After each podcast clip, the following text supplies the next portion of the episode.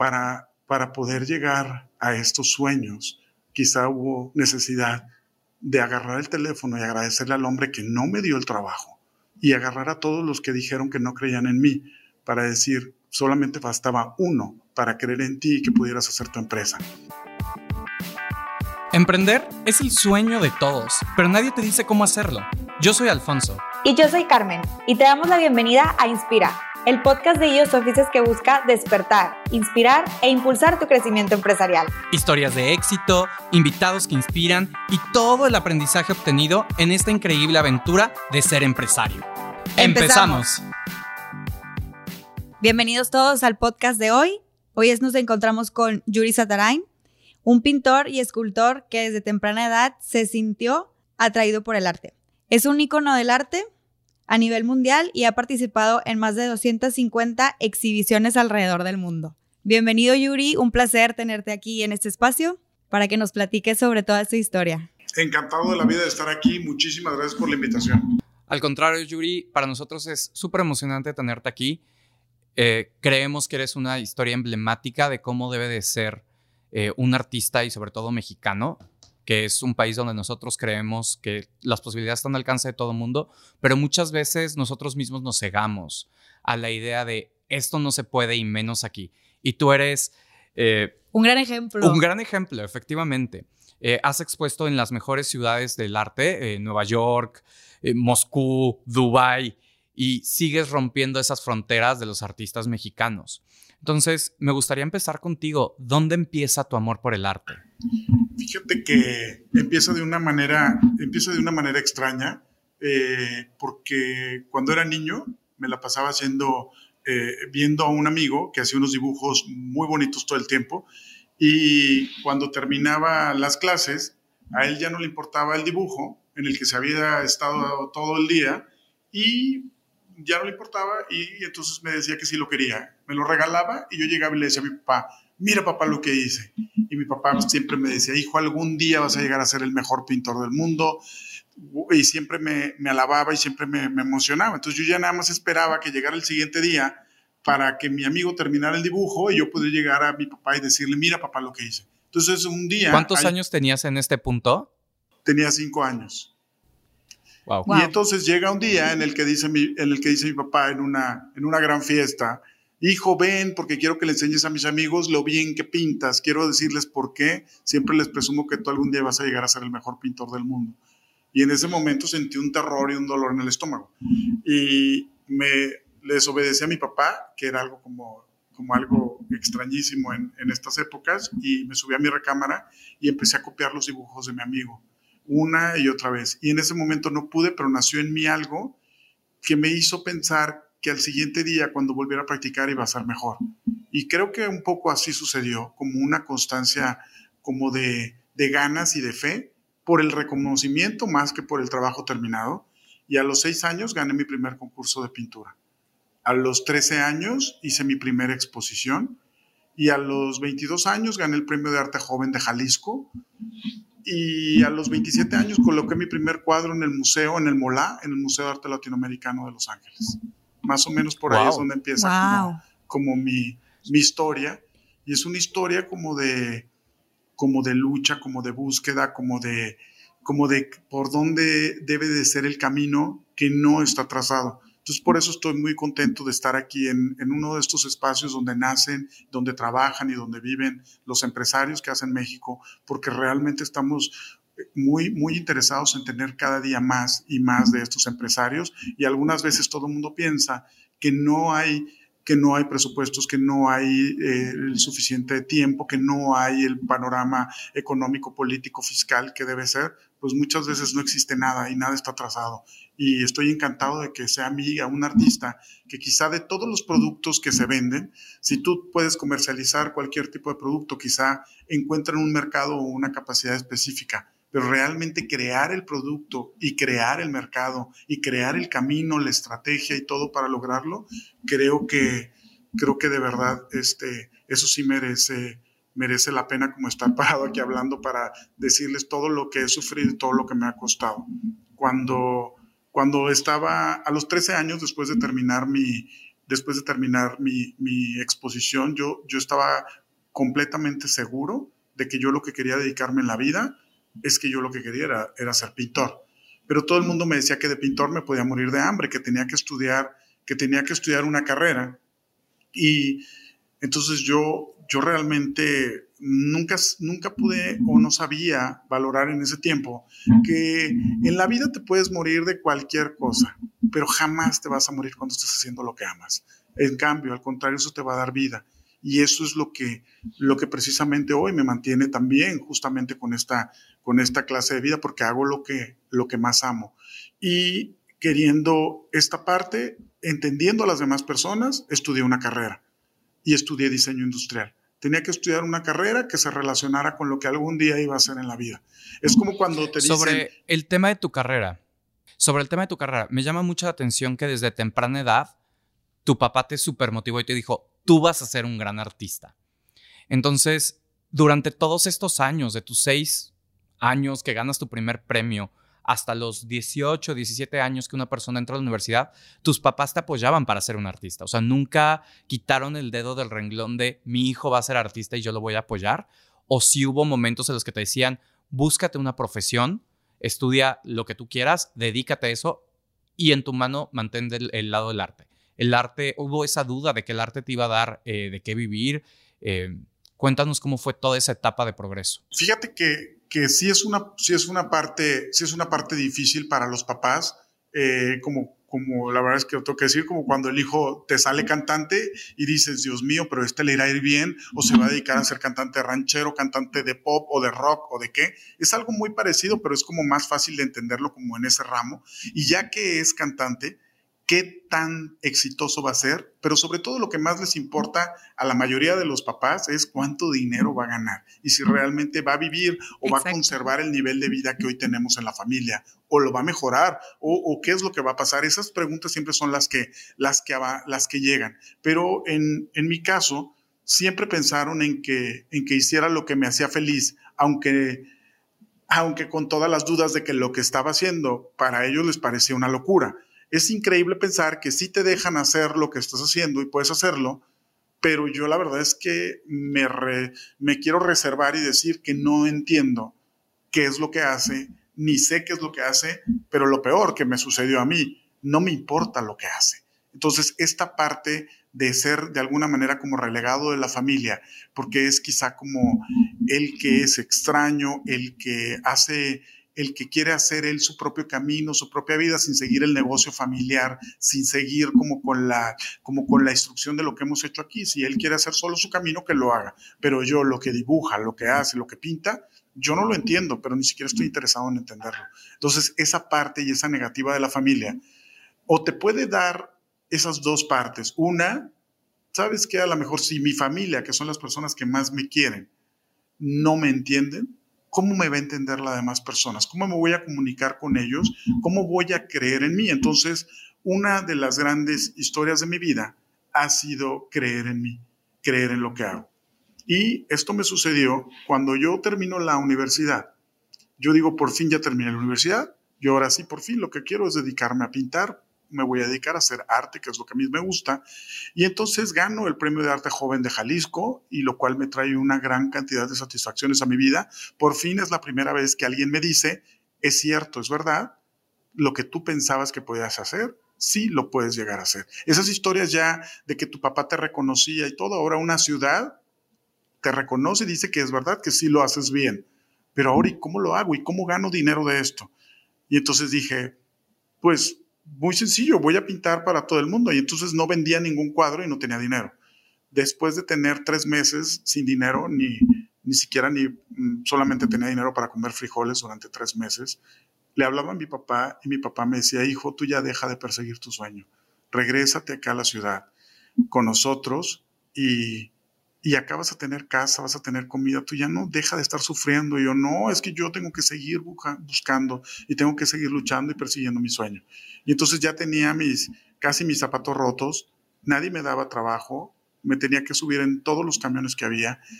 Y de repente eh, alguien me dice, Yuri, ya te van a dar trabajo. Te conseguí un trabajo y estaba buscando trabajo de diseño industrial de lo que había estudiado. Cuando hablé con mi papá me dijo, hijo, ¿de qué te preocupas si tú terminaste una carrera? Trabaja en lo que estudiaste. Y para mí eso me daba como terror, decir, ¿cómo voy a trabajar en esto si no es, si no es lo que amo? Y entonces busqué trabajo de diseño industrial y nadie quería darme trabajo. Total, al final, después de mucho tiempo y estar ya muy, muy exhausto de, de, buscar trabajo, alguien me dijo que ya me habían encontrado uno. Un amigo me dijo, no te preocupes, ya te van a dar trabajo, solo tienes que ir a la entrevista. Y llegué a la entrevista y estuvo toda la entrevista muy bien y me dijeron que me llamaban al siguiente día. Entonces yo ya estuve desde temprano muy, muy despierto esperando la llamada. Pasó ese día, pasó otro día y pasó otro día. Y dije, ¿sabes qué, Yuri?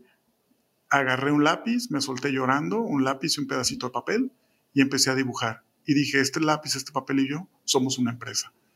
Y ahora voy a empezar a, a mi empresa aquí mismo, sin dinero. No tenía para comprar colores de color, solamente tenía para un lápiz. Y con ese lápiz es con lo que empecé. Cinco años después, bueno, yo paso a este, un tiempo, eh, que es muy importante que lo diga, que me voy a una conferencia y en la conferencia me encuentro la persona que no me dio el trabajo. Y dije, este es el momento en que yo tengo que hablar con él y en media conferencia me paré y fui a verlo y le dije, necesito preguntarte algo, ¿te acuerdas de mí? Y me dijo, sí, sí me acuerdo.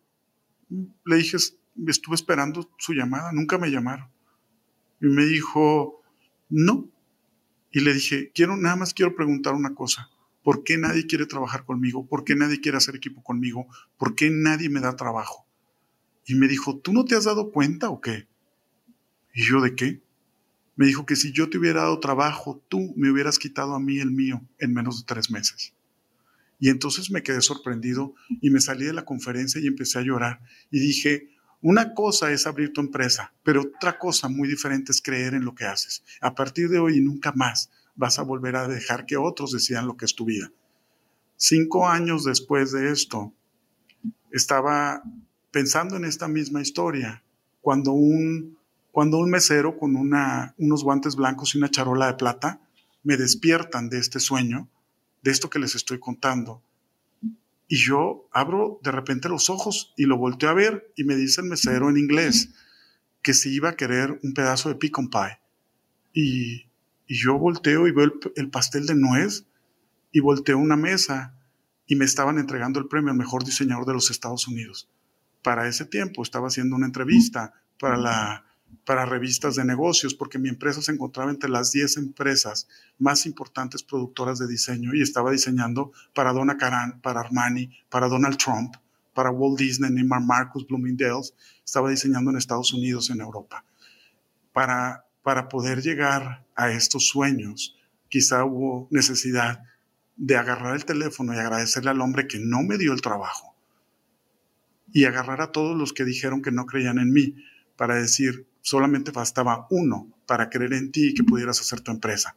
Hace poquito, bueno, no hace poquito, hace un año, subí una foto Kim Kardashian con una de mis esculturas en la Casa Blanca y esto para mí estaba justo terminando una exposición en Barcelona. Me habían prometido que mi exposición venían a verla 150 mil personas porque estaba en el metro de Barcelona y era la cantidad de personas que iban a pasar por ahí. Un día antes de viajar a Barcelona a mi exposición, Kim Kardashian había subido una foto y en un día había tenido 235 mil visitas por su visita de Kim Kardashian a la Casa Blanca, donde está mi escultura puesta quiero decirles que hoy que estamos viviendo unos momentos difíciles y que justo aquí donde se genera el centro de la información, nosotros y todo el mundo tenemos que ser hoy creativos. Lo quizá lo que no éramos antes, hoy lo tenemos. Tenemos los que no, los que no eran creativos, hoy definitivamente se van a tener que volver creativos y pensar en que la manera visual y en la manera en que hoy se va a conectar el mundo es una manera diferente, una manera en la que alguien te promete que, tu exposición en, durante un poco más de un mes la van a ver 150 mil personas, pero hay alguien que postea una de tus piezas y lo ven 235 mil en unas horas. Es increíble la capacidad de lo que hoy podemos lograr sí, estamos unidos a la tecnología y unidos a lo mejor como en estos nuevos espacios donde podemos presentar los productos, entregar los servicios que hacemos a otras personas que ni siquiera imaginamos que eran capaces de ser nuestros clientes. Wow, estoy impresionado. Eh, me es súper impresionante oír cómo empiezas tú en un punto en el que copias a alguien, emulas a alguien, descubres tu propia voz, tienes este proceso de incertidumbre acerca de si lo estoy haciendo bien, si lo valgo, si soy yo un artista y verte en este punto donde transmites una confianza, una seguridad, una armonía en lo que haces eh, impresionante. Eh, y me llama mucho la atención justamente este punto de quiebre que tú dices, donde tú no tenías que comer, no te alcanzaba para colores, solo tenías un lápiz que era tu mejor compañero y tu aliado en esta batalla que estabas, yo creo que a lo mejor en tu punto más complicado, ¿no? De esos puntos negros donde realmente te estás cuestionando si va todo para atrás, todo el esfuerzo que ya habías puesto, eh, lo guardabas en un cajón y te dedicabas a otra cosa. En este punto, ¿qué era lo que en tu cabeza te decía, sigue, no te regreses a Mazatlán, sigue luchando por lo que tú viniste a hacer? Exacto, sobre todo también porque, como comentas, que por tu familia, que como que no tenías ese respaldo 100%, o sea, cómo tú lograste también en tu infancia y luego más adelante en tu universidad, ¿de dónde sacaste el coraje? ¿Fue la pasión? ¿Te inspiró a alguien? O sea, ¿cómo encontraste esa voz que sí te dijo, pues tengo que creer en mí, además de lo que comentas que te pasó, pero especialmente cuando sientes que pues uno de los pilares que pensarías que siempre te van a apoyar, como que lo veías ahí tambaleando porque, pues obviamente también, como dices tú, como padres nos buscan guiar hacia el camino seguro y pues tú estabas hacia el camino del sueño. Sí, fíjate que todos los, todos los caminos que pues que me han venido sucediendo y que he venido creando, en realidad, tengo que decirlo aquí delante de todos, pero la mayoría de la vida han sido por suerte. Hace poquito me tocaba ver un gran empresario de Monterrey que le hacían una entrevista y le preguntaban que cómo había logrado llegar a tener esa fortuna y amasar esa cantidad de empleados y todo. Y él decía que, que todo había sido por suerte. En realidad la vida, cuando tú tienes una, cuando tú tienes una meta, pero la meta es muy clara y la meta es muy, aunque sea la meta quizá eh, podrías pensar hasta imposible o difícil de pensar, las cosas se alinean para que llegues a esta meta. Si tú no tienes metas, por ejemplo, ahorita que estamos viviendo esta, esta parte de la pandemia y donde yo llevo canceladas seis exposiciones, mi última exposición fue justamente unos días, los primeros días de marzo en el Gran Palais en París. Eh, yo regresé en marzo y a partir de ahí se terminaron mis exposiciones y ya vamos en, ya vamos a entrar, ya estamos en julio y, bueno, y todavía no, no, sabemos para cuándo va a haber nuevas exposiciones porque todo se ha ido cancelando. Cuando sucede algo así en la vida, lo que tienes que plantearte son nuevas metas y eso lo descubrí desde que era muy niño porque la meta es soñarla, imaginarla y llenarla de tantos olores, emociones y sabores que cuando llegas a esta meta, ni siquiera te das cuenta que ya llegaste porque ya habías vivido, ya estabas ahí. Cuando alguien llegó y me dijo, ¿me puede dar un autógrafo? Yo agarré y le dije, por supuesto, a nombre de quién se lo voy a dar y no sé qué. Ni siquiera tambaleaste en decir, ¿es en serio que tú estás dando un autógrafo? ¿Es en serio que alguien te está pidiendo esto?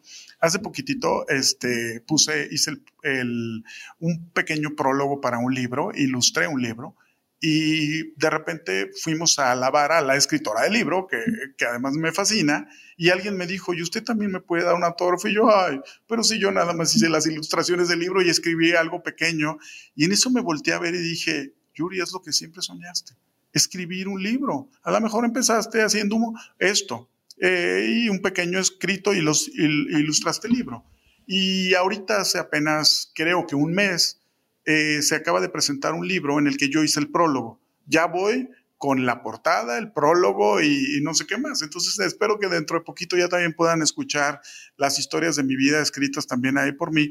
Pero eso tiene que ver cómo te imaginas ¿Cómo te imaginas esto? Cuando vimos el tema como, por ejemplo, ahora como lo de la, de la pandemia y cómo la estamos viviendo, pues no, ¿qué es lo que va a pasar cuando esto termine? Todos los, los creativos, los diseñadores, yo me imagino que todos los que se mueven en la industria, sobre todo más cercana a la creatividad, nos tienen, preparada, nos tienen preparado unos ingredientes para, para unos proyectos maravillosos, porque seguramente esta parte de encierro no solamente en tus casas, sino una, una conexión contigo mismo, que es lo que debe de estar pasando, ahí es donde se van a generar estas grandes y nuevas ideas.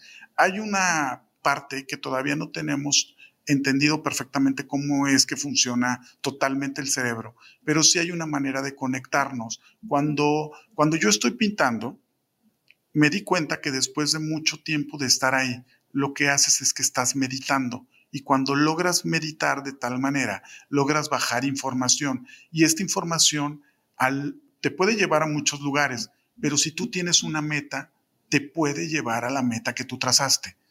Es decir, mm, fíjense que les quiero platicar y por ahí encierra alguna de las otras preguntas que hicieron, que cuando la vida también da unas vueltas y sube y baja de una manera de una manera terrible. Después de regresar de una exposición que hice en Rusia, que fue muy exitosa, yo para este momento, yo ya estaba en, hospedándome en una casa en Beverly Hills, mis vecinos eran Brad Pitt y Jennifer Aniston, me quedaba en la casa de un productor de Hollywood muy importante, que cuando toqué el timbre de su casa, me, le pidieron que lo primero que hiciera es que me entregara su Oscar para que lo cargara, y cuando lo toqué dije, ah, esto está pesado, y me dijo, ves, mi hijo, es lo que me dicen siempre cuando, cuando me recibo uno de estos premios. Este ha sido, cuando yo era niño, veía una película que era la de Encuentros Cercanos del Tercer Tipo, que era un ovni que se paraba y hacía como...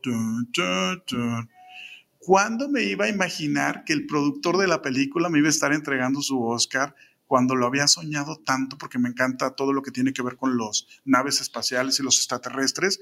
Y entonces nos vamos un día a, a Palm Springs y a comer unas pizzas y se tardaron mucho para darnos el lugar y me dijo, Yuri, ¿no te gustaría que en lo que nos entrega nuestra mesa te platicaran mi nueva película que estoy haciendo? Fíjate que yo tengo 10 años produciendo desde estas eh, películas que hice. Él fue el primero que unió a Al Pacino con Robert De Niro en una película. Y él, él, él hizo, y, hizo mucho por estas estrellas que hoy son grandes de Hollywood. Y durante 10 años no hizo ninguna producción de nada. Y me dijo, te quiero platicar un guion que eh, compré hace muchos años con todo el dinero que junté. Y tengo 10 años juntando los personajes y todo para producir esta nueva película que va a ser de extraterrestres. Entonces imagínate la maravilla de escuchar de parte del productor que te vaya platicando cómo va sucediendo estas historias. Y entonces después te toca hacer hacer un viaje eh, de, Los Ángeles a cerrar un negocio en el Mediterráneo y regresar a Nueva York y entonces estar sentado en otra atmósfera con otras personas en una cena donde te están haciendo una entrevista y de ahí tomar un vuelo a Milán donde te van a hacer una entrevista a 500 personas. Estaba en esta parte cuando regreso a Guadalajara y me doy cuenta que mi representante me había robado todo y me quedo en la calle sin nada y vuelvo otra vez a la historia estaba en, la, estaba en el baño de mi, de, mi, de mi departamento dando de gritos y llorando. Había perdido terrenos, departamentos, eh, todo lo que tenía. Y, y entonces me doy cuenta que todo el mundo me decía que yo tenía la creatividad, que si yo ya lo había hecho una vez, lo podía hacer otra, lo podía hacer. Y yo decía, no, no, no, es que yo no puedo volver a pasar por esto que ya pasé porque me ha costado muchísimo trabajo. Entonces hice hice algo que es como si fuera algo como extraño, pero hice un pacto con Dios y le dije que si en ese momento decidía que me quitara todo, yo lo iba a aceptar. Pero si en ese momento él decidía que me lo volviera a regresar todo, yo no quería volver a pasar tantos años, tantas entrevistas, tantos lugares, tantas cosas. Y yo quería que me lo regresara en un segundo, quería que me lo regresara en un acto de magia, como si fuera un trueno. Y entonces empecé a imaginarme y agarré a mi, a mi mejor amigo, que es un lápiz, un pedacito de papel, y volvimos a empezar otra vez. Hay historias en la vida. Vengo de una familia que se dedica a la joyería y algún día se metieron a la joyería y se robaron todo.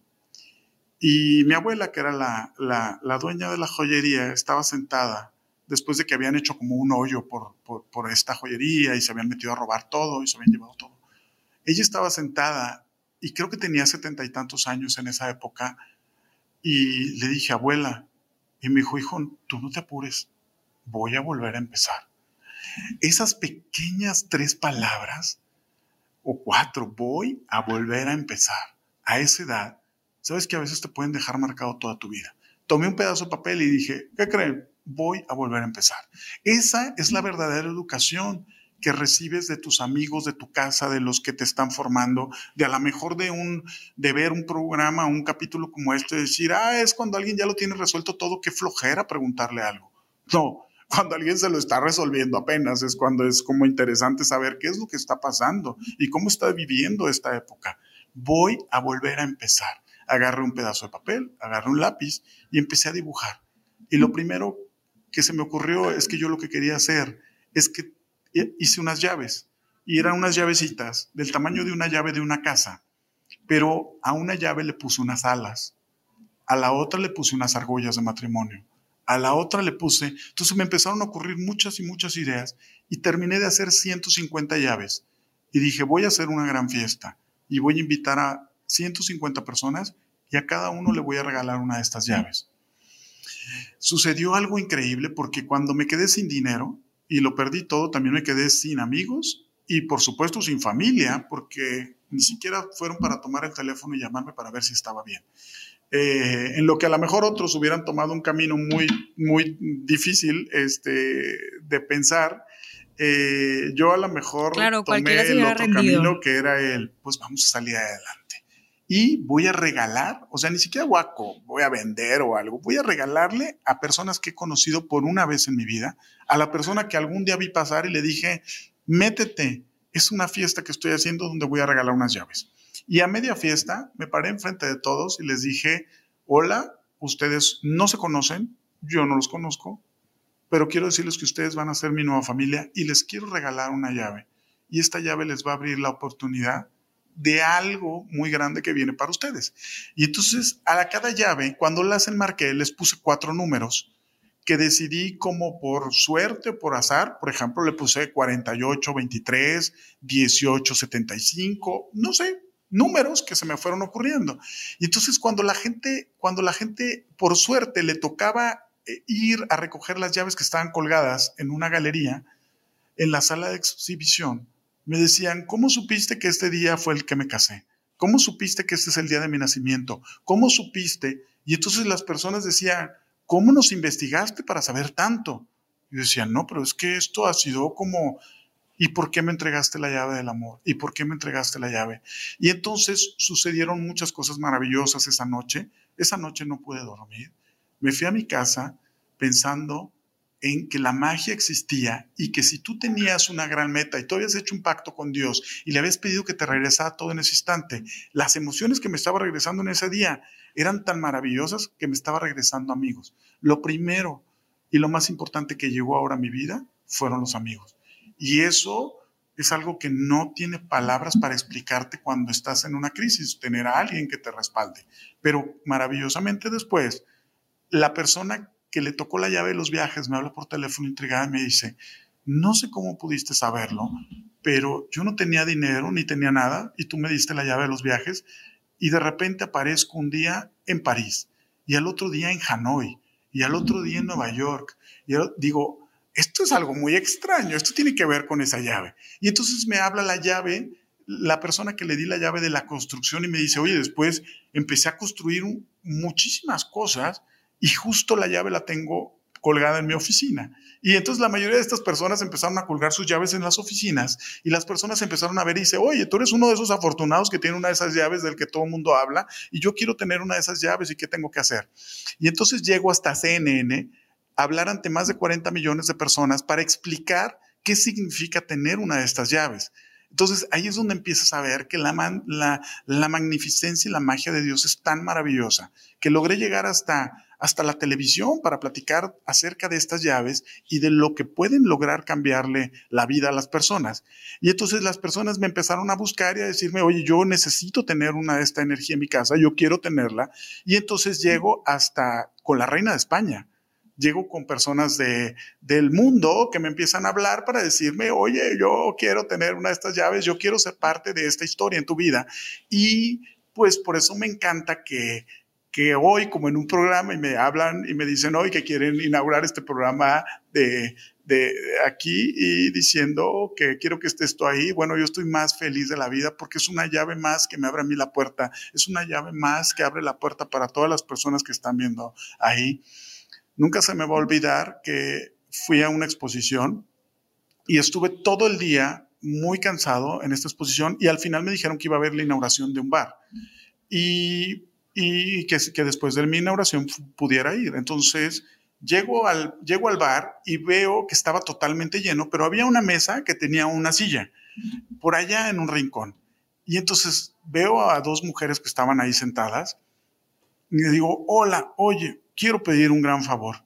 ¿Creen que me pueda sentar en esta silla cinco minutos porque tengo todo el día parado? Me dice, no, claro, siéntate. Me dice, eres el pintor que tiene la exposición por aquí al lado, ¿verdad? Le dije, sí. Y me dijo, no, nosotras ya nos vamos. Este, si quieres, quédate con la silla y tú invitas a alguien. Dije, no, yo solamente me quiero sentar cinco minutos. Y, si saben ustedes que yo soy pintor, ¿ustedes a qué se dedican?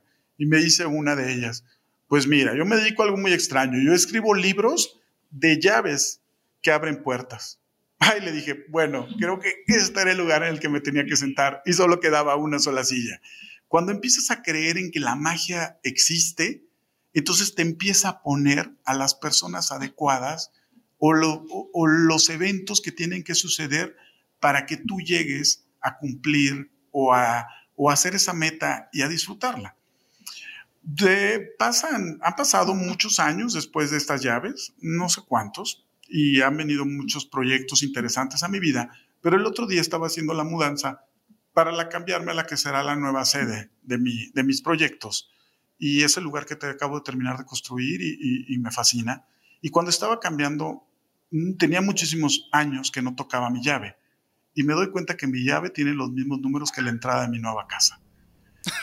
Ay, no. me, quedé, me quedé impactado y dije, casi se me salen ahorita las lágrimas, porque de verdad ahorita estamos en, la, en el proceso ya terminando con el arquitecto los últimos detalles para la inauguración de este nuevo lugar. Y de verdad creo que firmemente que en ese lugar no solamente voy a entregarle a más personas muchas llaves, sino que seguramente se abrirán muchas puertas para que muchas personas puedan seguir soñando, porque creo que lo que más importa en la vida es disfrutarla y soñar. Y a partir de eso, escribí unas leyes con estas historias que me han sucedido en la vida, que se llaman las leyes de la sabiduría. Y estas leyes me, me, me están permitiendo entender muchas cosas de mi vida. Una de las son las primeras, son 46 y voy a escribir un libro con ellas. Y hay una que es muy bella, que es la ley, de, la ley del amor, que dice, solo permito que me amen con la misma intensidad con la que yo me amo. Y a partir de ahí, y todo teniendo que ver con el amor, es con lo que entonces suceden las cosas en la vida. Y después esta parte del amor. Si piensas que todas las personas que tienen que llegar a tu vida te tienen que amar como tú las amas, entonces a lo mejor también tendrían que ir implicadas en los animales. Si yo amo a este animal, el animal me amará como yo lo amo. Si yo amo estas plantas, si yo amo la naturaleza. Y entonces las cosas empiezan a regresar y se empieza como a a suceder algo en tu vida interna que se empieza a transformar y esa transformación interna empieza a generar esas cosas externas que es las que uno está buscando y entre ellas podría ser el dinero.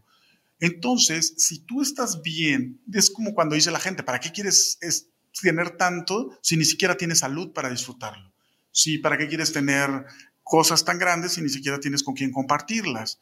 Entonces, yo creo que tiene mucho que ver entenderte a ti, descubrirte a ti y transformarte tú para que el entorno se transforme. Si tú te amas, seguramente el entorno y donde estés te va a amar y te va a cuidar. Entonces, existe hoy una gran correspondencia con lo que hago, con lo que escribo, con lo que pinto, con lo que como como como la vida me lo me lo responde de alguna manera. Entonces, es entonces eso es lo que me tiene hoy en mi vida fascinado. Y hay una ley, que es la ley de la victoria, y dice que la ley de la victoria es, la, es cuando la, la batalla termina, cuando te das cuenta que te encuentras profundamente enamorado de ti.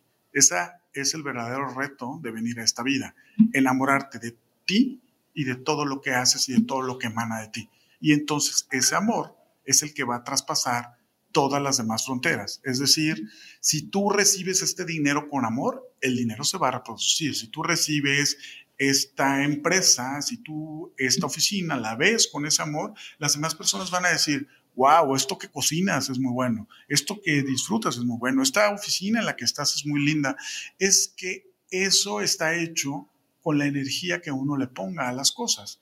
Y más si tú con tus manos estás tocando como nosotros los artistas tocamos la inspiración y tenemos la capacidad de jalar esos hilos con la concentración de esos pequeños destellos que existen y emanan del universo y que sí son posibles tocarlos y bajar esta información y plasmarla en una canción y plasmarla en un lienzo y plasmarla en alguna de las bellas artes. Les aseguro que hoy van a voltear a ver el arte de una manera diferente, porque el arte realmente es la llave que te conecta con todo lo que quieras en la vida.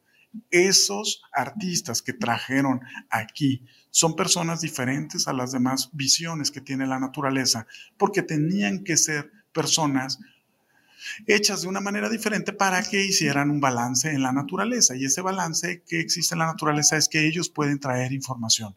Cuando vuelvan a ir a un museo y vean la pieza y digan, no sé por qué está colgado aquí o por qué habrán hecho este rayón rojo y esto nada más está tirado por aquí. Tendrán que pensar en que la persona que bajó esa información, muchos de ellos la bajaron de un lugar donde existe todo en el universo. Eso es quizá algo difícil de comprender cuando a lo mejor no estás todavía conectado con el mundo, pero todo el mundo sí, en verdad, está conectado.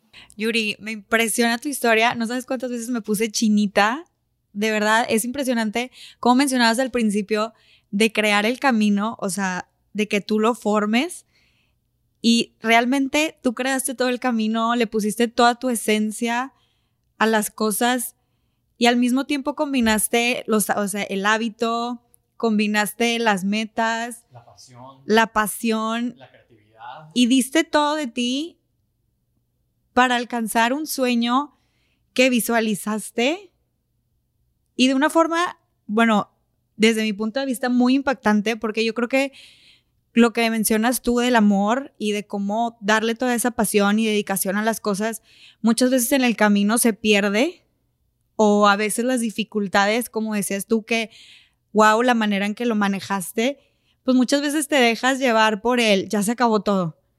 Y en realidad tú dijiste, no se acabó para mí, voy a crear un camino exactamente lo voy a visualizar, lo voy a empezar, voy a dejar todo en este papel. Y así fue como volviste a levantarte. Claro, me, me gusta muchísimo esta parte de resiliencia y de decir, voy a volver a empezar, no importa lo que pasó, voy a volver a empezar. Y creo que lo empezaste con una pasión aún mayor. Y eh, lo que más me llama aparte la atención es, tú te encuentras en un momento complicado y tu primera reacción es compartir, es darle a los demás. Y en el momento que tú le das a los demás con tanta pasión, con tanto amor, las cosas no solamente le caen a ellos, te empiezan a caer a ti también. Y regresas a este track que tú ya traías, a este momentum que tú ya tenías como artista, y te vuelve a dar para arriba y te vuelve a llegar a un nuevo nivel en el que no habías llegado de cierta manera. Y me impresiona cómo, a pesar de que a lo mejor la caída tú la sentiste muy fuerte, o sea, venías, estabas en un muy, muy, momento de tu, muy buen momento de tu carrera y tuviste un bajón, no dejaste que eso eh, pues te hiciera desconfiar en ti. Eh, creo que eh, en esos momentos cuando mostraste realmente lo que estabas hecho, esa resiliencia, esa seguridad que, que te digo, transmites con una manera tan fuerte y te ayudó a volver a subir. A mí lo que me gustaría que nos platicaras es cómo te ve la gente hoy en día después pasando de todo esto? Ya vimos cómo al principio hubo dudas, en los momentos complicados la gente se desentendió. ¿Qué ve la gente cercana a Yuri hoy en día? Mira, me encantaría decirte que la vida es la vida cuando estás puesto en cuando estás hecho de estas energías o de esta energía que estás hecho de fe, de confianza y de todo, también eh, la vida se encarga para que tú puedas creer más. ¿Qué crees que te hace la vida? Te pone como esas cosas negativas para que, para que tú de alguna manera como desistas.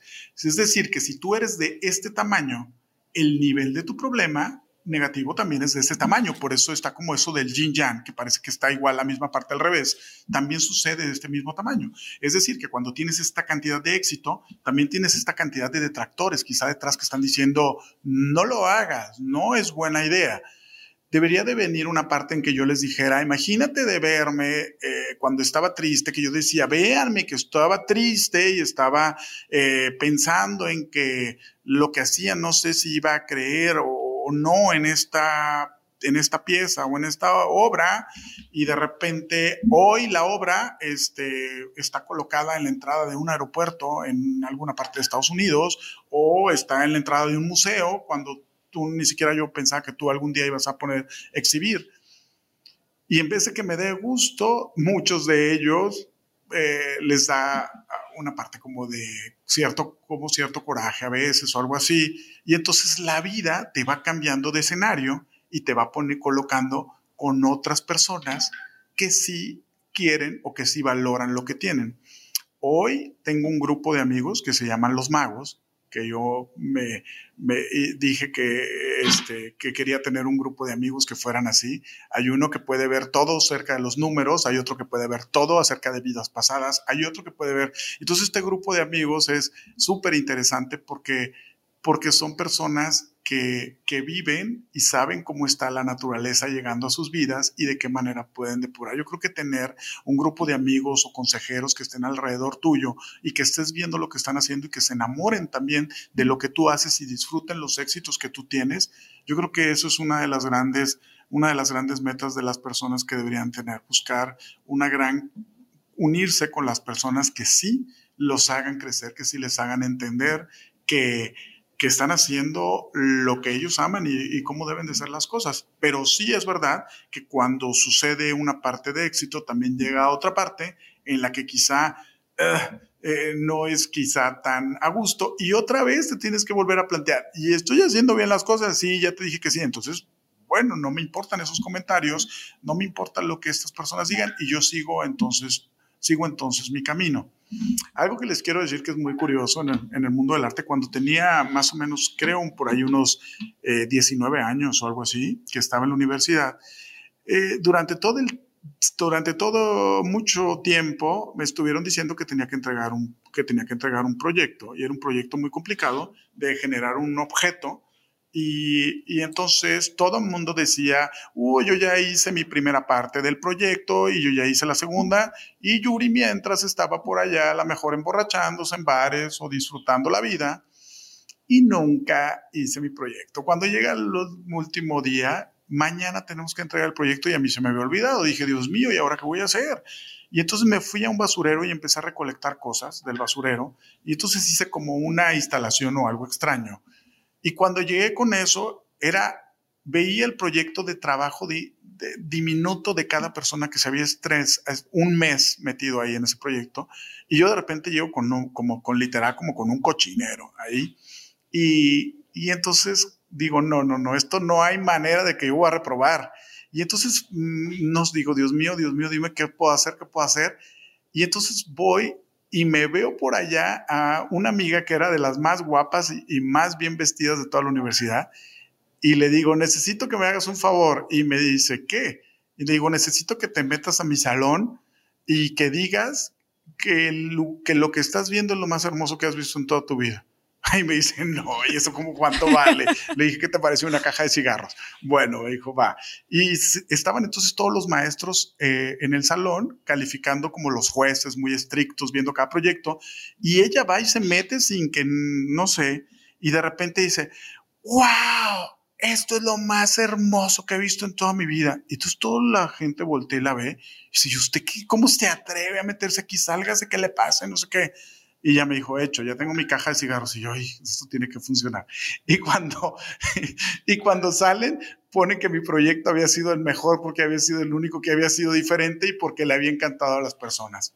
Yo creo que el arte se parece quizá mucho a eso, a salirte a veces de lo convencional, a hacer cosas que es quizá como un arriesgue todos los días. Y todos los días ese arriesgue es crear esa meta, esa meta también tiene que ser algunas veces arriesgada para que la vida también sea divertida y para que la vida no sea aburrida. Pero también entonces Si tú ves que la meta, si tú ves que, que las personas, cuando llegas a este lugar y también tienes esta clase de envidias, entonces también tienes que ser creativo para tumbar estas envidias y volverlas como de alguna manera positiva a tu vida. Y entonces decir que la vida, la vida trabaja para ti y no tú estás trabajando para la vida. Porque date cuenta que cuando llegaste a esto y eras un niño, la vida trabajaba para el niño. Cuando el niño va creciendo, deja de ser artista y deja de ser y deja sucederle muchas cosas cuando se va terminando la inocencia, porque entonces él empieza a pensar que ese cartón que agarraba ya no es un coche, que esa caja que él imaginaba ya no es esto, que entonces dice, es solamente una caja de cartón, era mentiras, que esto yo pensaba que era un coche en el que me movía, pero no es verdad. Eso es la única diferencia de lo que pasa cuando eres, cuando eres adulto y pierdes la, la noción de imaginar que lo puedes transformar y que puedes cambiar tus cosas.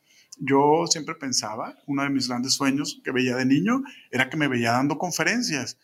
Y yo decía, Dios mío, ¿por qué me ha ido tan mal en la vida? Dios, ya dime por favor, ahorita quiero que me digas ya, aquí tú y yo, ¿por qué me mandas tantas personas que me enamoran, me hacen daño, que me esto? Y entonces volteo y escucho la respuesta tan fácil. ¿Y después de qué vas a hablar en tus conferencias? De lo bien que te va, ¿no, señor?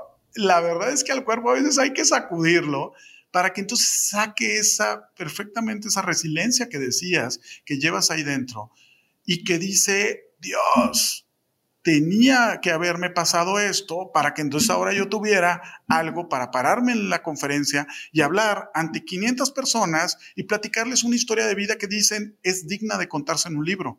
Si todo hubiera sido tan fácil, si todos me hubieran dado trabajo la primer día, si todo hubiera sido tan fácil, entonces ¿quién quiere leer ese libro? ¿Quién quiere leer el libro de alguien al que le heredaron todo y que le sucedió todo bien y que todo fue bien en su vida y una paloma?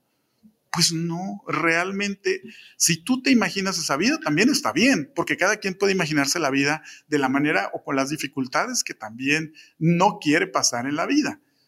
Pero entonces, cuando sí te está pasando, no te quejes, porque eso es lo que pediste. A mí nunca se me va a olvidar un día que llegué a la Ciudad de México, venía de un vuelo de Nueva York y estaba súper cansado. Y llego y mi representante me dice, ¿necesitas ahorita tomar un vuelo? Y sales a Milán tempranísimo en la mañana, como tipo 5 de la mañana. Dice, ah, pero es que son las 11 de la noche, yo vengo agotado, no, no tengo ni ropa para ir a Milán. Necesitas estar ahí porque ya te está programada una sesión de fotos y una no sé qué. Y entonces me solté llorando y dije, qué bueno, llora, porque eso es lo que pediste. No llores de coraje, llora de agradecerle a la vida, de decir gracias Dios por esto que me está pasando. Gracias Dios porque alguien me dice, te voy a hacer una entrevista. Cuando alguien me dice, Yuri, ¿te podemos hacer una entrevista? Voy y le beso los pies y le agradezco porque dices, gracias, porque eso es lo que yo siempre pedí. Porque yo siempre estuve viviendo en este sueño. Y hoy que vivo el sueño, ni modo que lo vaya a desperdiciar. Hace poquito di una conferencia, me invitaron de una universidad en León para que diera una conferencia.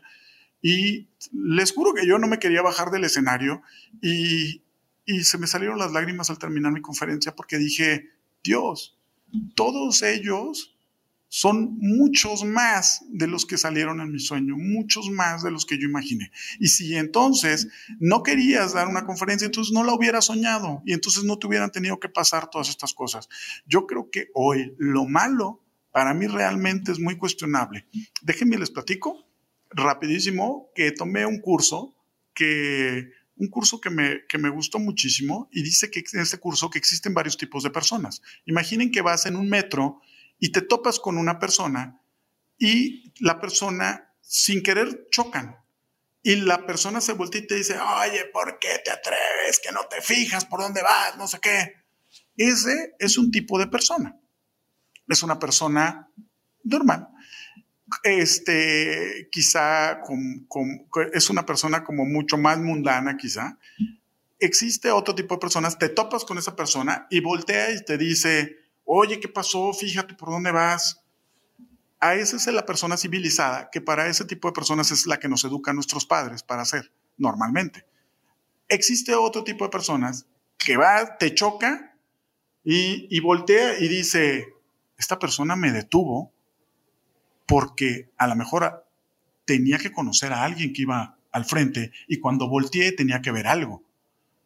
Pero existe un tipo de persona todavía más allá y es el que yo creo que me encantaría aspirar a llegar algún día. Chocas a la persona y la persona se voltea y le dice, ¿qué tal? ¿Cómo estás?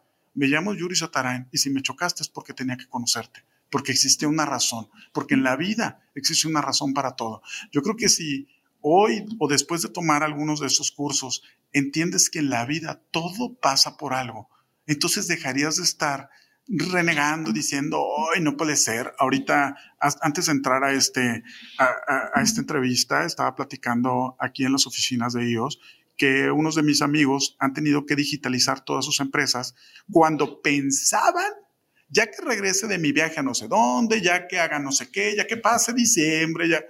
No, se tuvieron que sentar sábados y domingos y lo están haciendo ahorita. Y junto con ellos yo también lo estoy haciendo y estamos digitalizando lo que teníamos o lo que teníamos pendiente por hacer. Lo tenemos y lo estamos haciendo ahorita.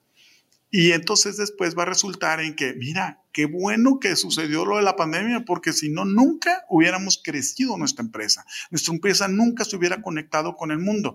Justo el día de hoy estoy enviando un cuadro a una de mis obras, lo estoy enviando a Alemania y yo ya ni siquiera me acordaba cómo tiene que ser las especificaciones de la caja en la que tiene que ir el cuadro por uno de mis obras que vieron en una de las páginas estas internacionales de galerías que hay y eh, estamos eh, enviando más obras a Europa que antes. Entonces es eh, si los resultados de Instagram, que son unas grandes encuestas que hoy los empresarios tenemos que estar al pendiente de ellas, y es que una de las mayores personas o público que está viendo mis publicaciones el 90% se encuentra en España. Me parece mm, como increíble pensarlo. El segundo gran porcentaje de personas viendo mis obras están en París. El tercero están en Nueva York, el cuarto en la Ciudad de México y el quinto en, en Sonora y el otro en Sinaloa. A lo mejor porque dicen, déjame ver qué está haciendo mi paisano por allá para ver qué anda haciendo. Eh, no sé, algo así en esos porcentajes son los que hoy sí nos está arrojando el mundo y sí podemos saber si nuestro producto lo está viendo tal persona de tal lugar, entonces estas personas, y si son de entre tales y tales edades, quiere decir que no solamente les sirve mi producto, ¿qué otras cosas que yo puedo fabricar, que yo puedo hacer, que yo puedo imaginar, que yo puedo vender, les puede servir a ese mercado que ya tengo? No quizá cómo voy a cambiar lo que estoy haciendo, no, quizá cómo lo voy a mejorar o quizá cómo pones una señal como un algo que haga saber que le está siendo importante a ese mercado que te está viendo, como un guiño, como un monito con un guiño de saber, sé que me estás viendo y sé que va para ti y para ese mercado. Eso es lo que realmente el mercado y el mundo va a agradecer. Todo en la vida realmente sucede por, sucede por, por, una, por una razón. Y si uno está conectado con el amor a tu cuerpo, entonces lo vas a cuidar. Y si amas lo que haces, entonces también vas a enamorarte de todo lo que hace y de todas las personas que crean tu empresa. Y así entonces cuidas a tu personal, a tu gente, a todo, a todo lo que lleva la cadena productiva de tu empresa. Entonces creo que eso es uno de los grandes aprendizajes que vienen en esta época, que no todas las cosas que te topan, que piensas que son malas, seguramente lo son los cambios a veces no estamos acostumbrados a ellos, pero a veces son necesarios. A veces, mm, alguna vez decías, ay, es que yo no quiero ir a ese bar o yo no quiero ese restaurante y de repente encuentras a la persona que va a ser el resto del amor de tu vida después o va a ser alguien que conoces. Es, no sé, muchas veces ese tipo de cosas es lo que pasan aquí y hoy en día está pasando de que estamos digitalizando las empresas, de que estamos creyendo más en los productos que hacemos, queriendo eh, eh, eh, elastizarlos, hacerlos más grandes, hacerlos más jugosos, más poderosos para que otras personas los vean, los compren, pero sobre todo esta red de negocios que existe, que es muy importante. Hoy es mucho más grande la red que la cantidad de productos que existen. Así es que el mercado sigue total y completamente abierto. Y algo que les quiero decir que si ustedes piensan, ay, a él quizá a lo mejor no le perturba nada en la vida, me perturbaba muchísimo la situación que vive políticamente nuestro país hasta que tomé un curso de resiliencia que aunque ustedes no lo crean, no sabía que era la resiliencia hasta hace poquito. Es una mujer que vino, de, que vino a dar una conferencia para la FIL aquí en Guadalajara en diciembre pasado. Yo me llego a la conferencia y me siento y llego mucho tiempo de antes, como media hora antes de que empiece y estaba el salón vacío y había una mujer ahí y le digo, ¿usted viene también a la conferencia? Sí, y nos quedamos platicando. Yo pensaba que la conferencia la daba un doctor, pero no, la conferencia era una doctora y era ella y ahí la conocí. Y me encantó, ella trabaja para los soldados en España, para prepararlos para que no tengan miedo cuando van a enfrentarse a una situación de catástrofe este, por el clima, por eh, situaciones políticas, económicas o que tienen que viajar por guerra a otro país. ¿Cómo le hace un soldado para no tener miedo? Y ella es quien los instruye en esto. Entonces es muy interesante porque ella da una conferencia de resiliencia. Yo me siento en esta conferencia y cuando empiezo a escuchar, dice que solamente hay dos maneras. Si existe el problema y tú lo puedes cambiar, Está en ti, es tu responsabilidad hacerlo. Si tú no lo puedes cambiar, tú te tienes que adaptar al cambio. Si no, entonces tú nunca vas a cambiar. Entonces, solo existen esas dos. Y si hoy les pudiera a las personas que están escuchando este mensaje saber que si políticamente nosotros no podemos cambiarlo, nos tenemos que adaptar, porque entonces si no el mundo estaría caminando sin nosotros y el mundo nos necesita a nosotros en él. No nos necesita, no nos necesita siendo un pedazo o una queja o algo. Necesitamos ser parte de nosotros sentir que en realidad eso también es otra manera, otro cambio. Y dices, es que es difícil. Es la salud, es la economía y es la política que también están en nuestra contra. No, veámoslo como que no están en nuestra contra. Si lo ves que está en tu contra, entonces va a ser un, un poderoso enemigo todo el tiempo, a todas horas y cada vez que abras tu teléfono y veas una noticia. Pero si es otra manera, son como unas alertas que te dicen, muévete, muévete, muévete. Ah, caray, pero es que me tengo que mover muchísimo. Pues qué caray, pues así es la vida. En este país, en esta situación te tocó vivir. Y eso me hizo tanto bien, porque ya vivía como totalmente desgastado, pues es que yo no puedo cambiarlo. Pues no, tú no lo vas a cambiar. Si no está en ti cambiarlo, no. ¿Tú qué quieres? Adelgazar, eso sí ti, hazlo. Y si no lo quieres hacer, entonces enójate contigo, por ponerte un ejemplo, porque hay muchas otras cosas que puedas cambiar. Pero si eso tú no lo puedes cambiar, adáptate. La adaptación es la sobrevivencia. Cuando entendí esto de esta doctora, a quien le agradezco en el alma, no saben lo que la vida me cambió. Si no te adaptas, no sobrevives tienes que adaptarte y estos son los nuevos cambios. Y esto es lo que estamos viviendo. Yuri, wow, nos dejas todo un aprendizaje de que los retos, o sea, de cómo superar los retos, como dices tú, la resiliencia, que hasta hace poco la conociste oficialmente, pero yo creo que, que la has experimentado y que tú solo creo que la, la llevabas dentro de ti. Y además, cómo también todos estos retos te hacen parte de quién eres y de lo que hoy en de lo que hoy te has convertido, de lo que has alcanzado y agradecer sobre estos retos, eso es lo que más me impresiona y yo creo que es lo más importante, ¿no? Saber que si queremos llegar lejos, si queremos tener éxito, pues vienen muchos retos, muchos obstáculos y la forma en cómo los vemos, cómo los superamos, definitivamente van a ser el punto de lanza o el punto de quiebre para, para cualquier empresa, para cualquier persona.